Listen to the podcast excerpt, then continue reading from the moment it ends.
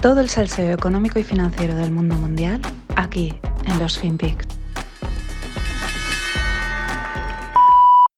I'm not leaving. I'm not leaving. I'm not fucking leaving.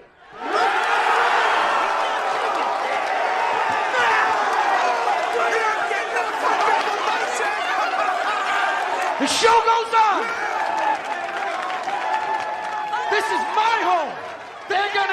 fucking wrecking ball to take me.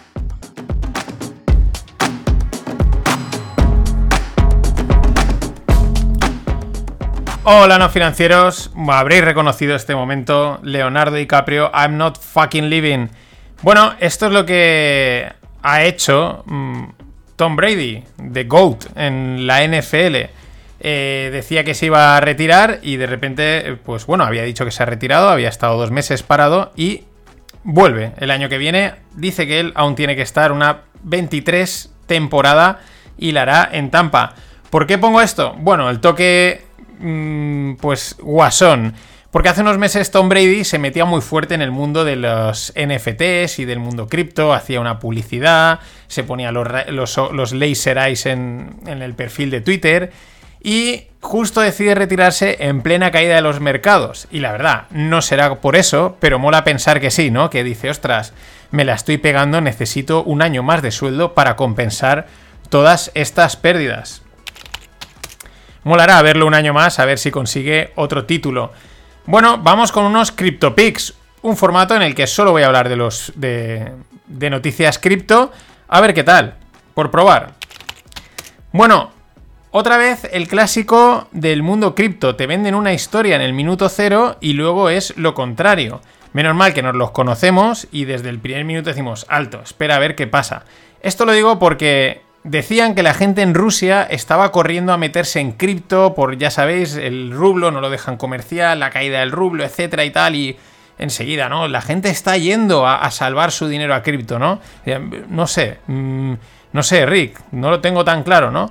Y resulta que tenemos otra noticia totalmente contraria, porque los rusos están liquidando sus criptos en los Emiratos Árabes Unidos. Mm, dices, ¿qué tiene que ver esto con Rusia? Bueno, es que están haciendo allí lo contrario. Eh, están liquidándolos para buscar refugio. No se, acaban de, no se acaban de creer que el dinero lo tengan allí a salvo. Y los que están en los Emiratos Árabes Unidos, pues es gente con pasta. Es gente que se entiende que sabe lo que hace. Así que, bueno, esto es lo que suele pasar. Y mientras, claro, el cerco regulatorio se va cerrando.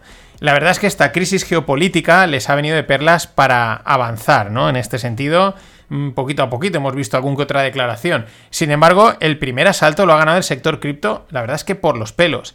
La Unión, Europea votaba esta semana la prohibición del Proof of Work y ha salido que de momento no se prohíbe. Eh, ahora es verdad que lo, salen enseguida los Crypto Boys a decir, no, es que el Proof of Work no se puede prohibir. Pero bien que estaban todos pendientes de la decisión de la Unión Europea, ¿no? O sea, al final es lo que hemos comentado siempre. Esto es muy libre, tal y cual, pero a ver qué dice la Unión Europea, a ver si nos regulan o no nos regulan. Bueno, el Proof of Work es el algoritmo de consenso que utiliza Bitcoin, de ahí también la importancia. De momento ha salido que no, la votación ha sido un 32 contra 24, mm, pero ya sabemos cómo son los políticos. Yo tampoco mm, echaría campanas al vuelo porque, mm, vamos, lo que hayan votado que no, mañana es que sí. Es verdad que es difícil de prohibir, es verdad que si los nodos siguen funcionando tienes poco que hacer, pero si tampoco te dejan hacerlos en ningún lado, tampoco eh, utilizados en cualquier sitio, eh, Bitcoin tampoco es anónimo porque pueden acabar rastreando donde estás, pues poco podemos hacer. Pero de momento ese asalto se lo lleva el sector cripto. Y más regulaciones. En, Reino Unido se ponen serios. Han prohibido los cajeros de Bitcoin. Han sido declarados ilegales.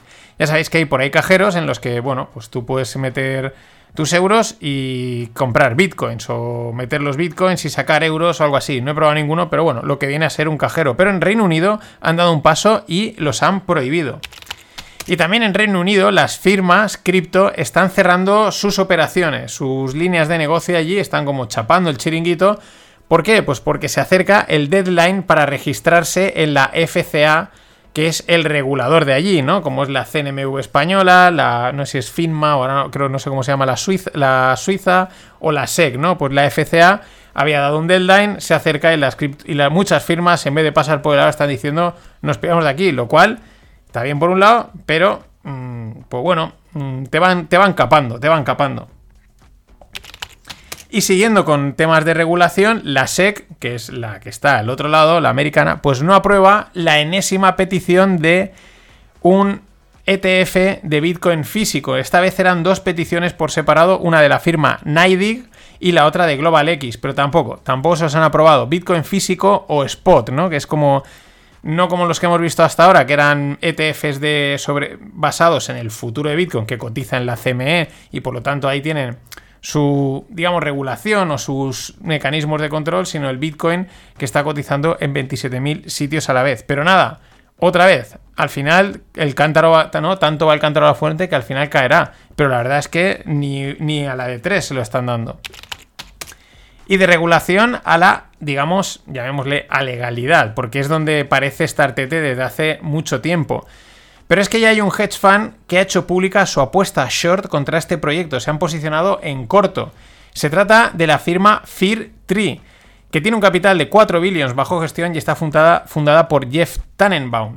Bueno, parte de la apuesta está basada en lo que comentamos allá por septiembre, ¿no? En esa relación que existe o que parece existir, es el rumor, entre Tether y el commercial paper de empresas chinas. El commercial paper es esta deuda de corto plazo, de, bueno, pues para financiarse a corto plazo, y que la verdad es que las cifras, los números de commercial paper chino que hay por el mundo, que diría Tether que tiene, etcétera, pues no cuadran demasiado con las cifras habituales. Pero bueno, aquí ya hay alguien que se moja, eh, pone el dinero donde, pon tu boca donde pones el dinero que se dice, y van cortísimos contra Tether. Dicen que es una apuesta asimétrica que creen que les puede dar muy pocas pérdidas y muchas ganancias. También es verdad que se dan un plazo de 12 meses para que esto suceda y si no, plegarán alas.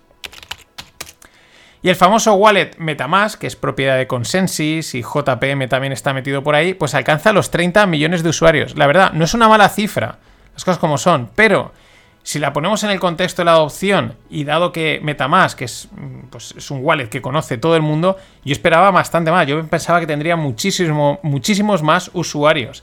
Pero, bueno, 30 millones.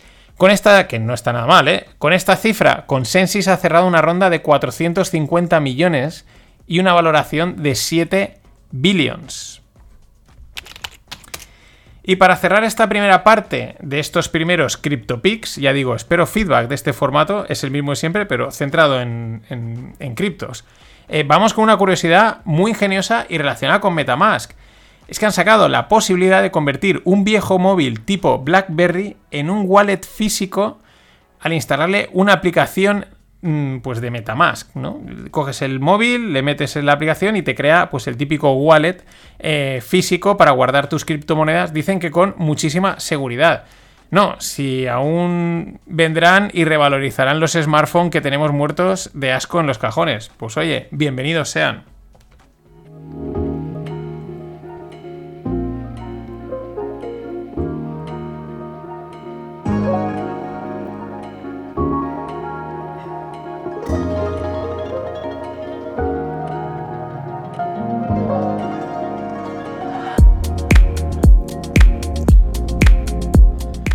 Y en la segunda parte mm, voy a probar con una reflexión que me ha molado de una cuenta que se llama CryptoMocho, que lleva mucho tiempo y hablan, pues bueno, parece que está loca, pero pues tiene algo de loca, pero mola también porque hace análisis interesantes y se plantea a veces cosas eh, guays. Y ve esto como es, lo ha visto siempre como un juego y eso es importante.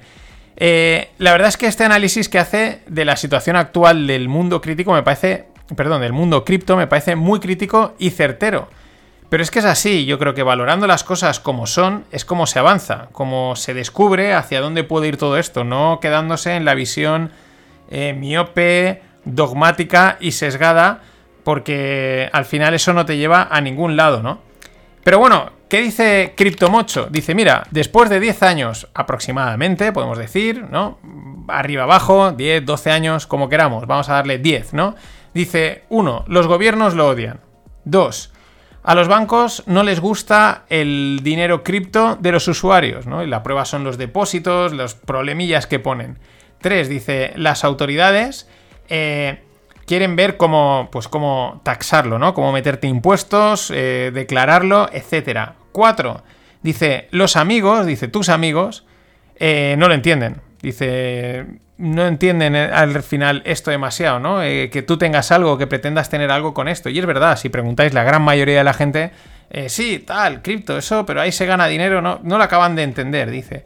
Y el tema del precio, ¿no? Que también dice, mm, cuesta ahí a veces de entender. Es decir, es un panorama como bastante adverso, ¿no? Después de 10 años mm, tienes a los gobiernos que lo odian, lo quieren regular, lo quieren taxar y la gran mayoría de la gente, las cosas como son, pues sí, suena algo, tal, no sé quién ha ganado mucho dinero, el chaval de 12 años que compró y ahora tiene 600.000 euros, el que también perdió no sé cuánto, pero... 10 mm, años y dice, ¿qué soluciones hay para esta locura, ¿no? En la que nos hemos metido ahora mismo, ¿no? Vamos a discutirlo en ese sentido, diciendo, oye, este es el panorama que realmente el que hay, más allá de todo el humo que nos venden. Y esa es una pena. Pero ahí estamos, para discutirlo. Nada más. Buen fin de...